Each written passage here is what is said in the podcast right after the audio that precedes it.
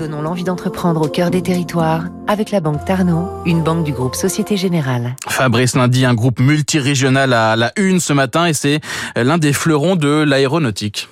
Daher est le plus ancien constructeur d'avions au monde, encore en activité. Pourtant, au départ, en 1863, on est loin des airs puisque c'est une société de transport maritime. C'est en 1911 que Daher sort son Moran Saulnier avec une gamme d'avions à mono-turbo-propulseur qui servira comme chasseur en 1915. Ses héritiers fabriqués à Tarbes sont aujourd'hui le TBM, l'un des plus rapides du monde du genre, et le Kodiak Multimission. Daher, c'est aussi un logisticien. Il exploite par exemple une centaine d'entrepôts dans le monde.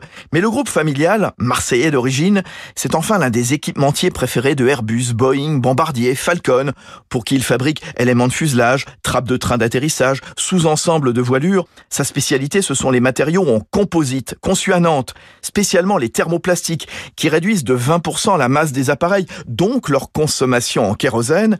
Daher planche aussi sur l'avion électrique. Didier Kayat, son DG. Nous allons travailler et proposer au marché des produits décarbonés, c'est-à-dire hybrides dans un premier temps, et ensuite complètement électrique. Nous avons lancé il y a trois ans au Bourget un démonstrateur EcoPulse en partenariat avec Safran et avec Airbus. Donc nous travaillons, nous apprenons beaucoup sur la haute intensité électrique dans un avion. Tous ces travaux sur ce démonstrateur-là vont nous permettre de construire une feuille de route de décarbonation de nos avions. Travailler à la décarbonation en s'entourant aussi de start-up, DAER vient par exemple d'inaugurer le premier centre d'innovation collaborative de la logistique à Cornebarieux, à côté de Toulouse. C'était Territoire d'excellence sur Radio Classique.